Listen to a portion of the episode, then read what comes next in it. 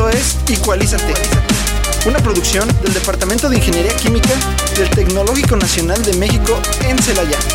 Entrevistas, cápsulas, reportajes, investigación, eventos, posgrados y todo lo relacionado con las diversas áreas de la ingeniería química. Bienvenidos. Hola, muy buenas tardes a todos los redescuchas. Les habla Natalia Cruz y bienvenidos a una emisión más de Igualízate, el programa de radio del Departamento de Ingeniería Química. Recuerda que nos está sintonizando en el 89.9 XHITC Radio Tecnológico, el sonido educativo y cultural de la radio. El día de hoy nos acompaña eh, mi compañera Marlenta. Hola Marlenta, ¿cómo estás? Bien, gracias. Bien, ¿cómo trabajaste en tu cumpleaños? Muy bien. Muy, muy bien. y también está con nosotros Pablo. Hola Pablo, ¿cómo estás? Hola, hola, ¿qué tal?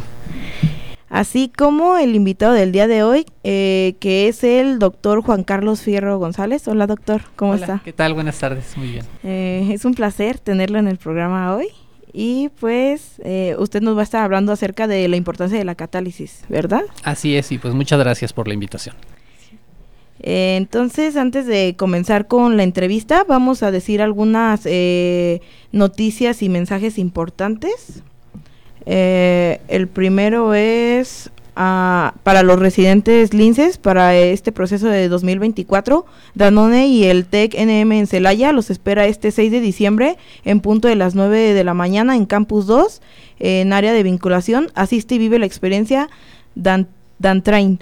Eh, trae tu CV actualizado y el mismo 6 de diciembre el equipo Danone estará haciendo las entrevistas. Bueno, también tenemos la cordial invitación del grupo de teatro Escena Lince, presentando el sexto eh, Festival de Pastorelas, eh, con las dos puestas en escena de La Pastorela sin nombre y Tres Diablos y Medio. Este 6 de diciembre del 2023 a las 2 de la tarde en el auditorio del Centro para las Artes. Eh, también el TECNM en Celaya los invita a participar en la tercera semana de Derechos Humanos, Violencia de Género y Nuevas Masculinidades. Eh, en el TECNO se llevarán a cabo tres pláticas. La primera es eh, Diversidad eh, Sexogenérica, el 5 de diciembre de 10 a 12 en la sala audiovisual Campus 1. La segunda es Violencia Laboral, Acoso y Hostigamiento Sexual, el 5 de diciembre de 12 a 2 en el Auditorio F, Campus 2. Y la última, eh, Nuevas Masculinidades, el 6 de diciembre de 11 a 1 en el Auditorio F en Campus 2. Y por último, con profundo pesar, el Tecnológico Nacional de México en Celaya expresa su, sola- su solidaridad y su apoyo a la Universidad Latina de México por el trágico deceso de sus estudiantes. Expresamos nuestras más sinceras condolencias a nuestro apoyo solidario a familiares y amigos. Y pues estas son las noticias del día de hoy. Y como les comentaba, el invitado es el doctor Juan Carlos Fierro González. Y pues doctor, ¿podría hablarnos un poco acerca de su formación académica? ¿En dónde estudió y qué estudió? Claro que sí. Bueno, yo soy eh, de formación ingeniero químico. Mi licenciatura es en ingeniería química. La, la estudié en la Universidad Autónoma de San Luis Potosí. Eh, trabajé un breve periodo de tiempo en la industria, eh, era la industria de aditivos plásticos, también en San Luis Potosí, y luego me fui a estudiar eh, mi doctorado este, en la Universidad de California en Davis, en Estados Unidos. Eh, ahí terminé en el año 2000, finales de 2005. Y en 2006 ya me incorporé aquí al tecnológico a, a través de un programa de repatriación este, como profesor investigador y desde entonces pues eh, es- estoy por acá. ¿Y qué fue lo que lo llevó usted a estudiar eh, la carrera? de Ingeniería química. Bueno, la, la realidad es que a mí me llamaba la atención. eh, originalmente yo, yo este, desde la preparatoria me gustaban las matemáticas, me gustaba la química, me gustaba la física eh, y participaba yo mucho en estos programas de las Olimpiadas de la Ciencia, ¿no? Entonces, eh, participé en, las tres Olimpiadas de la Ciencia, ¿no? Y este y no estaba seguro sobre si estudiar em, la química pura, pues, o sea, para licenciado en química o ingeniero químico. Pero como me gustaba mucho la parte matemática y esto de los procesos, pues creo que fue una eh, la, elección más adecuada, ¿no?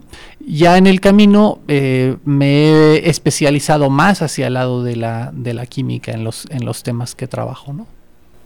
Y también nos podría hablar sobre eh, su área de investigación, en qué es en lo que más se especializa usted. Sí, yo, yo trabajo en el área de catálisis, catálisis heterogénea, particularmente desarrollando materiales este, que funcionen como catalizadores para reacciones que tengan ya sea relevancia tecnológica o relevancia ambiental. Y dice que llegó aquí en 2006, 17 años. Sí, ya 17 años se van rápido. ¿Y qué cambios ha notado así en, aquí en el tecnológico de Celaya? Pues eh, realmente mm, cambios que he notado en 17 años. Este, bueno, la, la planta académica ha ido cambiando, o sea, después de mí eh, han llegado ya varios profesores. Yo fui el primero en el departamento de ingeniería química. Yo fui, eh, pues, quizás el primero trabajando en un área de asociada a materiales y después, pues, fueron llegando más. Entonces, ha sido un área que se ha ido enriqueciendo, digamos, a lo, a lo largo del tiempo, ¿no? Este, los grupos de investigación que estaban en el momento, en ese momento y que han ido avanzando a lo largo del tiempo, pues también se han ido, nos hemos ido consolidando, ¿no? A, a lo largo de, de los años, ¿no? Este, eh, y, pues bueno, o sea, creo que han sido cambios positivos que se han, que se han ido eh, cultivando, ¿no? Y entonces comenta que eh, estudió la carrera de ingeniería química y estuvo una, un poco tiempo trabajando en la industria.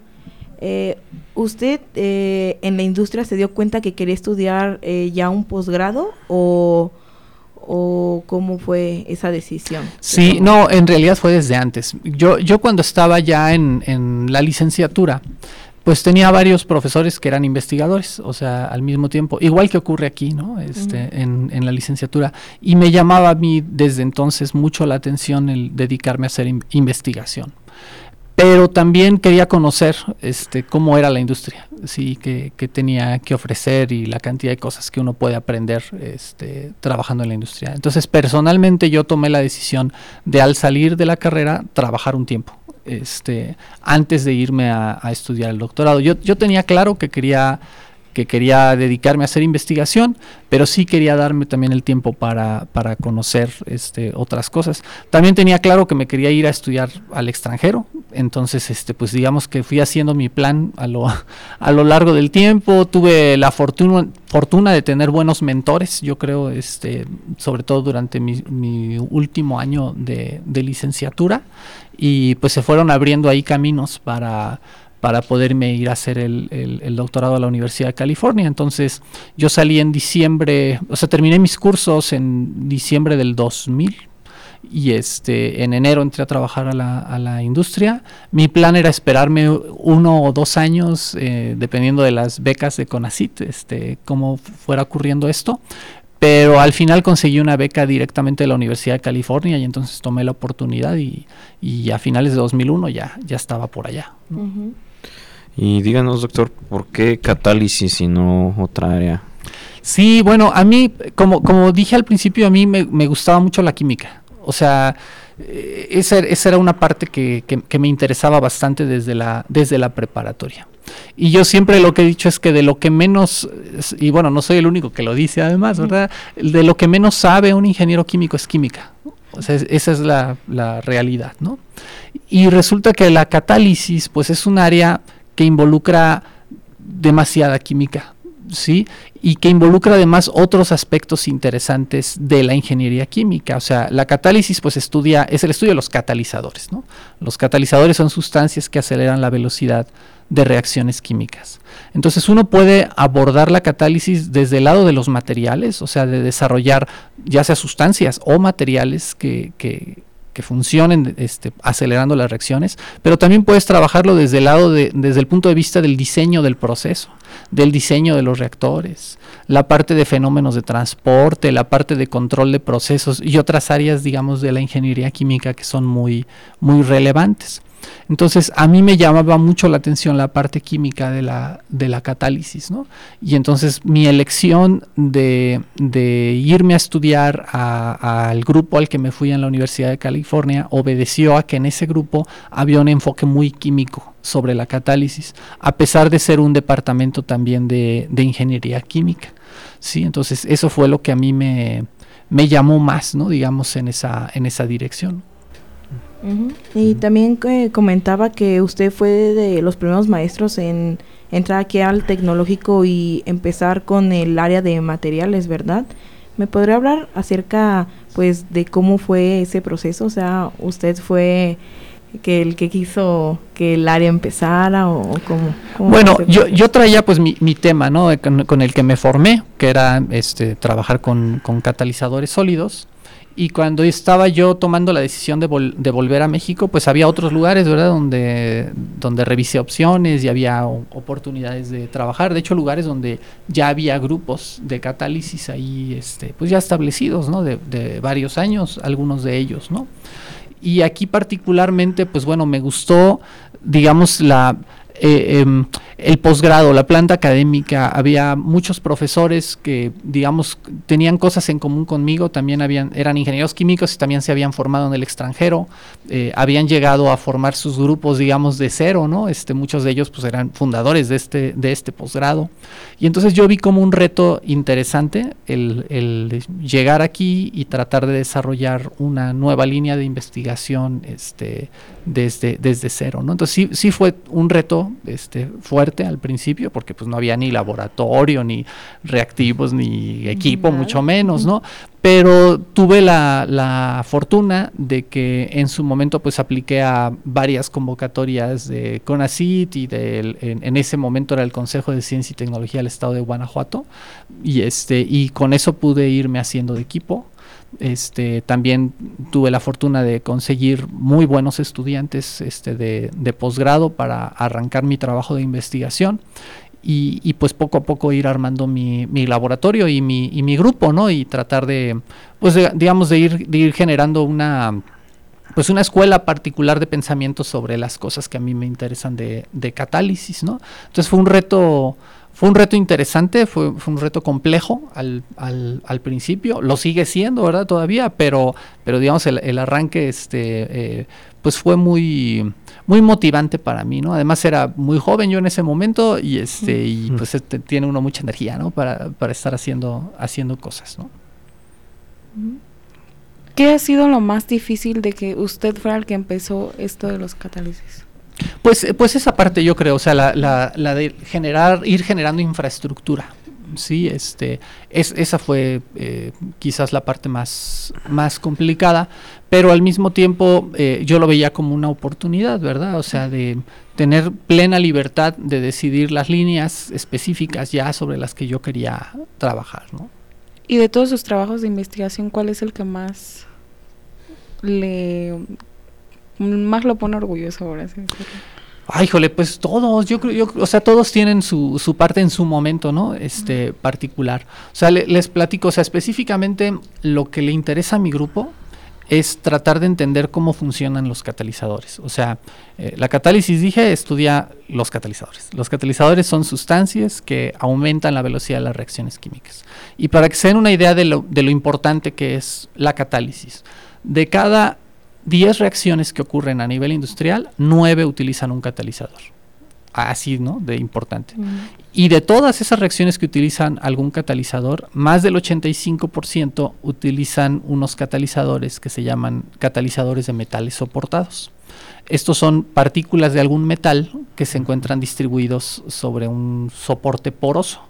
Son sólidos, ¿no? Eh, la situación es que aunque son tan ampliamente utilizados estos catalizadores, no se conoce en la mayoría de las ocasiones, si no es que en todas, los detalles específicos de cómo funcionan. Y entonces el desarrollo de catalizadores depende en buena medida mucho de prueba y error, o sea, de estar intentando distintas combinaciones hasta encontrar un material que funcione. Eh, la aproximación que utilizamos en nuestro grupo es tratar de entender en el mayor detalle posible desde el punto de vista químico cómo funcionan los catalizadores, porque de esa manera podríamos avanzar hacia el diseño de estos, de estos materiales y no depender tanto de, la prueba y error. Entonces, a lo largo del tiempo nosotros hemos ido ah, trabajando con distintas reacciones químicas, con distintos materiales que funcionan como catalizadores para esas reacciones y, ah, generando información, digamos, científica sobre la comprensión de esos materiales. Entonces, elegir, digamos, uno de, ay, este es el que más me... Pues no, o sea, todos en su momento, este... Eh, pues han sido importantes para nuestro grupo y este y, por eso hemos eh, decidido estudiarlos, ¿no? Mm, bueno, uh, también hay gente que piensa que a lo mejor la investigación en, esa parte pues es costosa por el eh, tipo de materiales que se utilizan. No sé si se estén en sintonía con eso o, o pues eh, las pruebas que haga que hacen son a escala más pequeña no sé. Ah bueno e, evidentemente las pruebas son a escala pequeña pero es costoso. O sea los los catalizadores normalmente son están hechos de metales muchas veces son metales preciosos no como platino rodio rutenio oro. Este aunque aunque es en pequeñas cantidades pues son son costosos esos, esos metales, ¿no? Y precisamente por ello es que hay tanta investigación en catálisis, porque eh, les digo, si el desarrollo de un catalizador implica prueba y error, pues imagínense, si se tienen que probar cientos y cientos de materiales hasta encontrar uno que funcione adecuadamente, pues eso implica muchos costos, ¿no? Entonces, realizar investigación hacia comprender cómo funcionan en principio va a redituar en que se va a ahorrar, pues, en el, en el número de pruebas que tienes que hacer antes de llegar a desarrollar un buen material. Y pues, eh, ¿les gustaría preguntar algo a ustedes? Mm, pues, ¿qué será bueno? eh, o sino que nos dé una pequeña introducción de para la gente que está un poco sí, bueno, de esto. Este, decía yo hace rato, ¿no? O sea, que los catalizadores se usan prácticamente les digo, el 9 de cada 10 reacciones químicas que hay en, la industria utilizan un catalizador, ¿no? Entonces, ah, la cosa es, he dicho yo que los catalizadores son cosas que hacen, o sustancias que aceleran la velocidad de reacciones químicas, ¿no? La cuestión es cómo, por qué lo hacen, o, qué son polvos mágicos, o, cómo funcionan. Este, bueno, fíjense, todas las reacciones químicas para ocurrir, lo que tiene que pasar es que los reactivos choquen entre sí con cierta energía y si lo hacen de la manera adecuada, con la energía adecuada, para ponerlo en términos simples, va a pasar la reacción y vas a tener los productos. ¿sí? Eh, esa energía se conoce como energía de activación, así se llama esa energía necesaria. Lo que hace un catalizador es que busca una ruta o proporciona una ruta distinta para que la energía de activación se vuelva menor. Entonces, al requerir una menor energía de activación, los reactivos para convertirse en productos, la reacción puede ir más rápido, mucho más rápido. Entonces, la clave es cómo encuentras tú un material que haga eso. Ahora, lo otro interesante es que el catalizador ayuda a que ocurra la reacción rápido, pero al final lo recuperas. O sea, el, el catalizador de manera neta no participa en la reacción, simplemente la acelera, pero lo tienes ahí presente y si tú le pones más reactivos va a seguir ayudando, ayudando, ayudando, ayudando. O sea, no se consume en el proceso. La clave es encontrar un material que haga eso para cada reacción. ¿sí? Y no es como que tú lo puedas predecir, o sea, que de, que de manera te puedas adelantar pues y decir, ah, quiero hacer esta reacción, entonces necesito este catalizador. No, o sea, tienes que descubrir cuáles son esas sustancias y cómo es que van a funcionar para llevar a cabo las, las reacciones de interés. Ahora, hay catalizadores en todos lados, no nada más en la industria. Por ejemplo, en el cuerpo eh, de los seres vivos, en los seres vivos, pues, hay unas cosas que se llaman enzimas. Las enzimas son catalizadores, son catalizadores biológicos que nos permiten metabolizar un montón de cosas, ¿sí? Entonces, por ejemplo, cada que lloramos, ¿sí? Eh, secretamos una enzima que se llama lisocima. La lisocima es un catalizador y lo que hace es que acelera la velocidad de reacción para romper paredes celulares de microorganismos. Entonces lloramos como un mecanismo de defensa entre microorganismos. Si a ti te cae algo en el ojo, eh, automáticamente se enviará una señal para que tu cuerpo fabrique la lisocima. Y en ese momento, ese objeto que cayó en el ojo es rodeado por esa lisocima. Y si hay, entre que si hay bacterias o no hay bacterias, ahí está la lisocima. Y si hay bacterias, las va a matar. ¿Sí? Entonces, eso lo, hace, lo hacemos en nuestro cuerpo. Lo interesante de eso es que ese mismo compuesto, el que tenemos nosotros en las lágrimas de nuestros ojos, también está en la clara del huevo y del huevo de, pues, de distintas especies de animales. Y si te vas al fondo del océano y encuentras algún pez, en esos peces también los huevos que ellos este, eh, producen también hacen lisocima.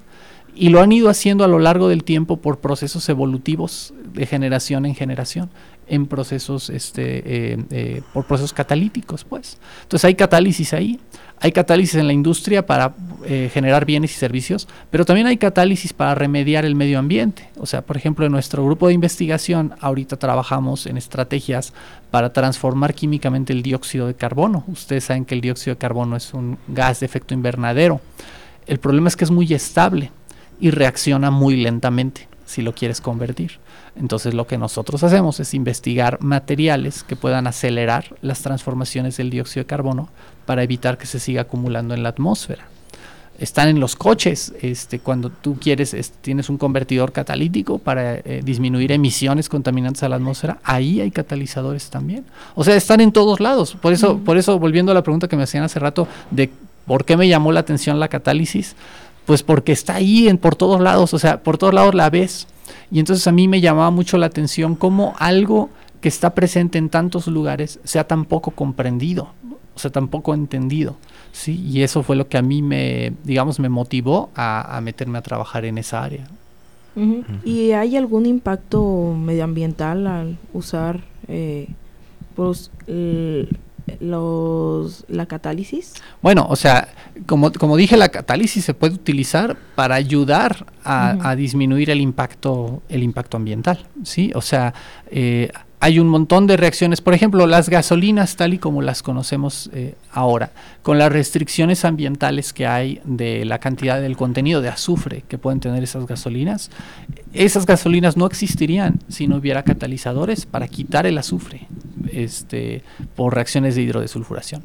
¿Sí? Entonces, eh, ambientalmente, pues eh, los catalizadores son, son muy útiles, ¿no? Tanto para limpiar, les digo, como esto que acabo de mencionar, gasolinas, como para gases de efecto invernadero, o para limpiar de contaminantes el agua, ¿no?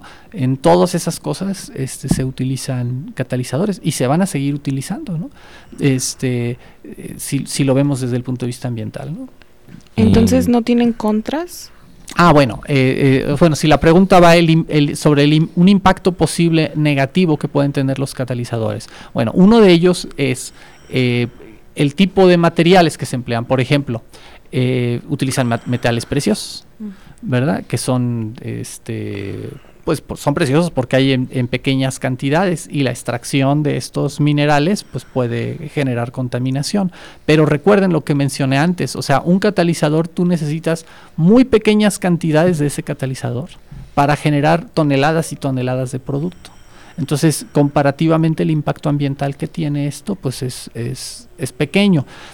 Sin embargo, si hay mucho interés en utilizar otro tipo de metales que no sean metales preciosos, ¿no? Y hay mucha gente que trabaja en desarrollar catalizadores con metales que sean más abundantes, lo cual no solamente eh, disminuiría el costo de los catalizadores, sino también su impacto ambiental. Entonces hay gente en catálisis que trabaja en un área que, que se llama química verde, ¿no? O sea, donde siguen ciertas guías o reglas para tratar de que el, desarrollo de catalizadores sea mediante procesos sustentables.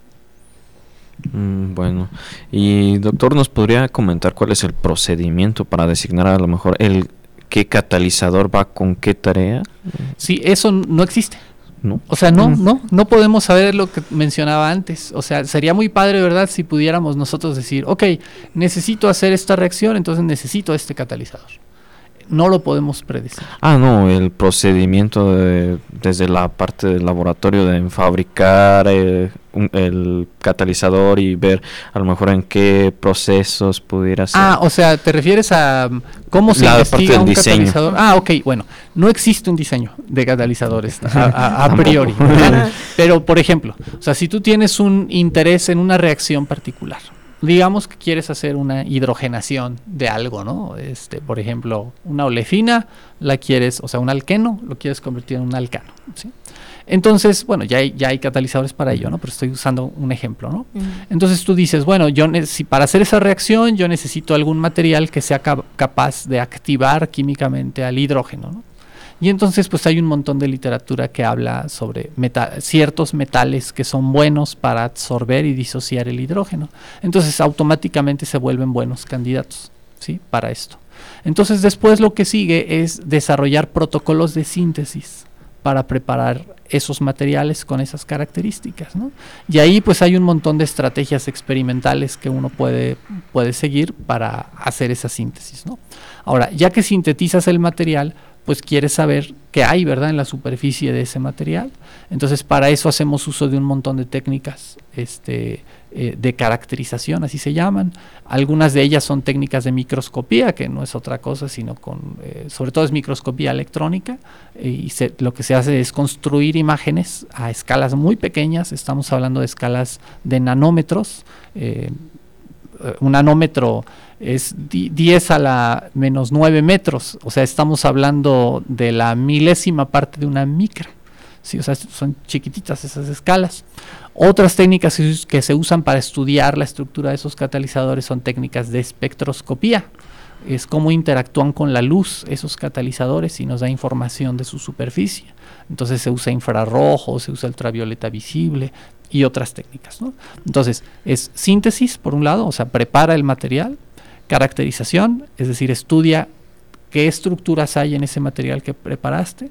Y la tercera etapa es la prueba, o sea, es pon ese material en un medio de reacción, en condiciones de reacción y ve si realmente acelera la velocidad de la reacción. Nosotros en muchas ocasiones lo que pretendemos hacer es estudiar la superficie del catalizador mientras está funcionando. A esos experimentos se les llama experimentos operando. Entonces tú vas viendo cómo funciona el catalizador y qué está pasando en su superficie.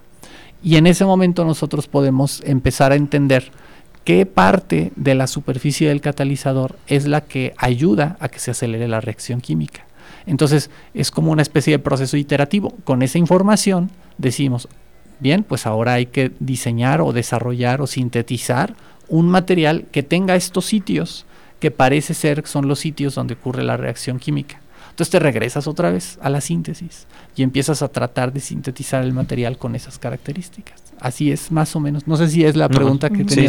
Eh, es más o menos el modo en el que en el que funciona este eh, típicamente investigación de esto.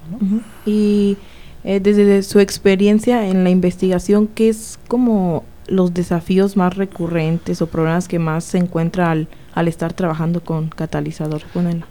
Sí, hay, hay varios, pero el, desafío fundamental que, yo creo que tenemos eh, es que la estructura de los catalizadores es compleja de manera este, natural. O sea, la catálisis ocurre en la superficie de los materiales. Y muchas veces las superficies de los materiales que preparamos son poco uniformes. Es decir, lo que tienes en un lugar es distinto a lo que tienes en otro y en otro y en otro. Y entonces con muchas de las técnicas que estudiamos para investigar la superficie, no obtenemos información puntual, sino que obtenemos información promedio de todo lo que está pasando ahí. Y entonces al final, cuando tú tratas de entender cómo funciona el catalizador, tú no sabes si lo que estás viendo pasó en un lugar o en otro lugar o en otro lugar. Entonces conocer específicamente los sitios activos, que, son los sitios donde ocurre la reacción, es un desafío importante. Y por eso es que mucha gente, incluidos nosotros, lo que tratamos de hacer es sintetizar materiales que sean más uniformes y más simples para poder comprenderlos a detalle en su funcionamiento. Pero eso en sí mismo, aunque es una estrategia, es un reto importante desde el punto de vista sintético. O sea, ¿cómo le haces en el laboratorio para preparar catalizadores que tengan esas características? Y ahí pues te tienes que meter a la química, o sea, la a la síntesis de un material que tenga las, las este, pues sí, las, propiedades estructurales que tú, que tú necesitas, ¿no? Entonces, eso es algo que a mí particularmente me apasiona, o sea, tratar de, de, entender este, e, e, esa parte, ¿no? Este, entonces, esos son, esos son retos, retos fuertes, ¿Y cómo ve usted el futuro de la catálisis? O sea, eh, eh, al paso en el, en el que van pues a ustedes y sus colegas, ¿cree que sí o todavía hay mucho camino por recorrer? siempre va a haber, o sea, mucho, mucho camino que recorrer.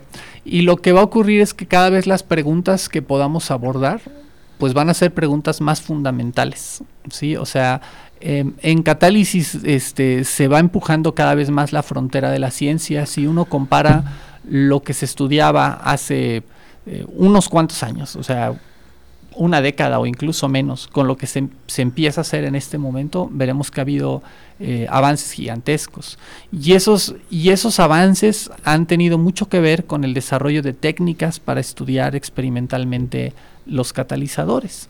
Eh, simplemente el, el, premio Nobel más reciente que, que se dio se dio por descubrimientos para poder hacer mediciones en escalas de tiempo pequeñísimas. ¿Sí? en tiempos muy, muy, muy pequeños, o sea, millonésimas de segundo. Los procesos catalíticos son procesos dinámicos, o sea, ocurren en tiempo real. Nuestra accesibilidad para ver cómo se rompe o cómo se forma un enlace químico durante una reacción química, en este momento pues es limitada por los detectores, o sea, ¿qué tanto puedo yo ver algo con, con resolución de tiempo? Bueno, estos avances recientes que se empiezan a reconocer ahora van a ayudar a que en el futuro podamos ver cosas que que ahora son impensables de, de ver, ¿no? Eh, simplemente comparando la época en la que yo estudié mi doctorado a, la actual, pues ha, habido avances, les digo, enormes, ¿no?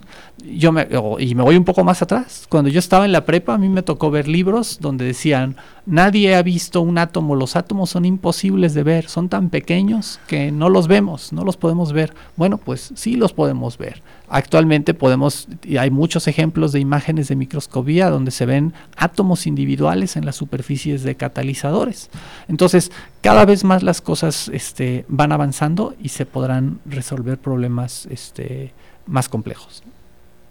Entonces, ya nos comentó que esto va para largo, pero creo que sí la parte de que la tecnología, mientras la tecnología vaya avanzando, creo que vamos a ir encontrando tanto más respuestas, pero también más preguntas en, lo que nos estemos desarrollando.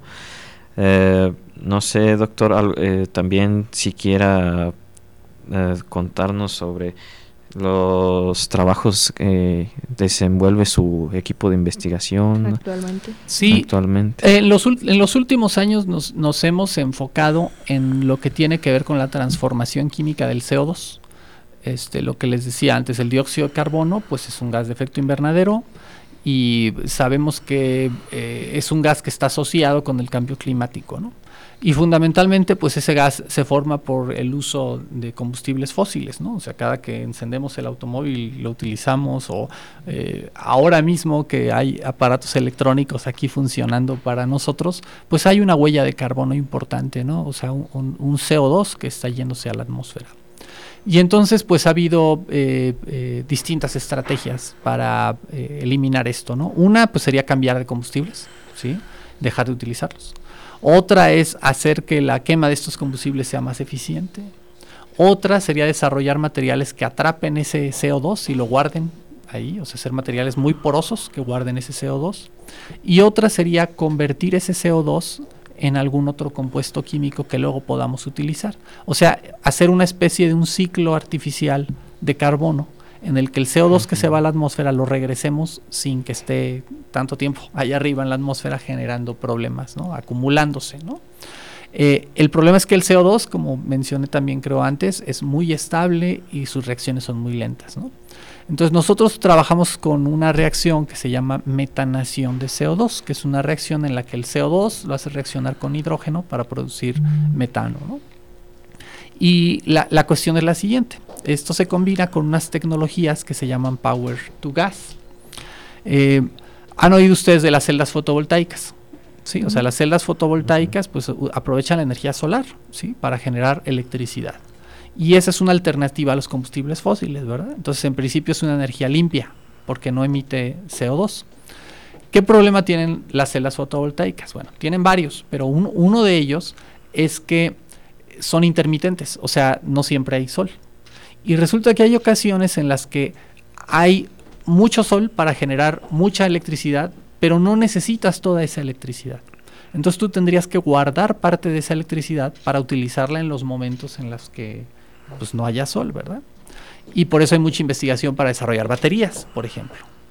Pero otra cosa que se puede hacer es esa energía excedente utilizarla para formar compuestos químicos que después puedas utilizar como combustibles.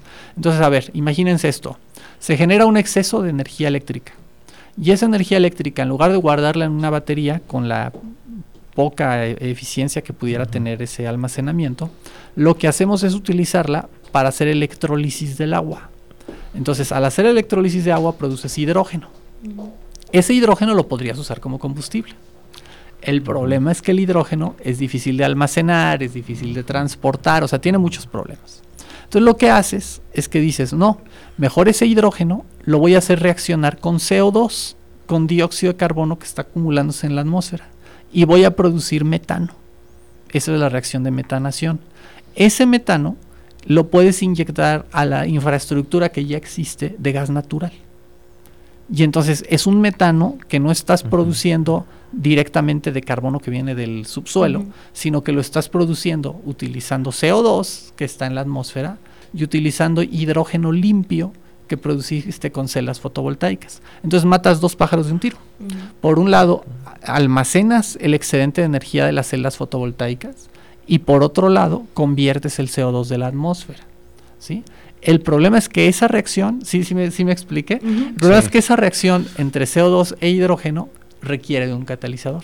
Nosotros trabajamos en desarrollar catalizadores para esa reacción, pero no solo desarrollarlos, sino entender cómo funcionan, o sea, cómo el CO2 llega a la superficie de esos catalizadores y se empieza a transformar a través de distintos intermediarios junto con el hidrógeno para producir metano.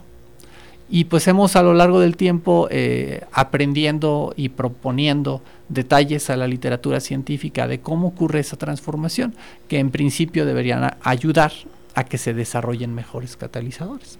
Entonces, ese es el tema en el que hemos estado trabajando, pues ya por más de cinco años, este, eh, en mi grupo con distintos estudiantes y con distintos eh, materiales muy interesante. Bueno, yo estaba un poco alejada acerca del tema de la catálisis, pero me pareció muy interesante eh, pues todo lo que se platicó en la entrevista, doctor. Y pues ya estamos llegando al fin del programa, entonces no sé si le gustaría eh, a alguien agregar algo más. ¿Algún mensaje que quiera darle a la audiencia, doctor? ¿Un aviso? ¿Una invitación? Pues bueno, todos los que estén interesados en aprender más de catálisis, pues pueden eh, enviarme un correo electrónico a jcfierro.icuselaia.itc.mx. Este, igual, eh, eh, yo, lo, yo lo que diría en general a, la gente es involúcrese en, en, distintos temas, ¿no? Este, que a, los que convencionalmente no lo harían, o sea, lean de todo, escuchen de todo, este, en todos lados hay muchas cosas por, por aprender, ¿no? Y por, y por conocer. Y pues muchas gracias, doctor, por acompañarnos el día de hoy al programa. Y pues eh, ya nosotros nos despedimos. Esto fue Igualízate, Igualízate. Te esperamos el próximo martes través de XHITC, Radio Tecnológico de Celaya. Una producción orgullosamente lince del Tecnológico Nacional de México en Celaya.